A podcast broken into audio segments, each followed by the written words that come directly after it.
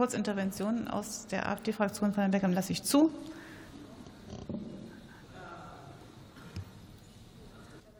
Ja, vielen Dank, Frau Präsidentin. Frau Nasser, vielen Dank für Ihre tolle Rede. Sie hatten gerade, ich zitiere, gesagt, dass wir, die AfD, die Einwanderer in die Sozialsysteme seien.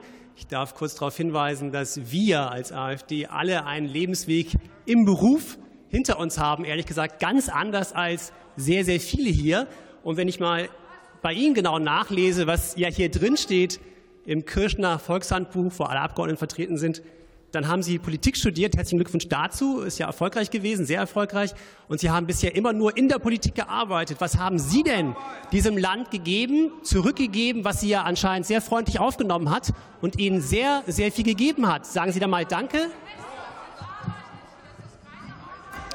Frau Nasser, möchten Sie darauf antworten?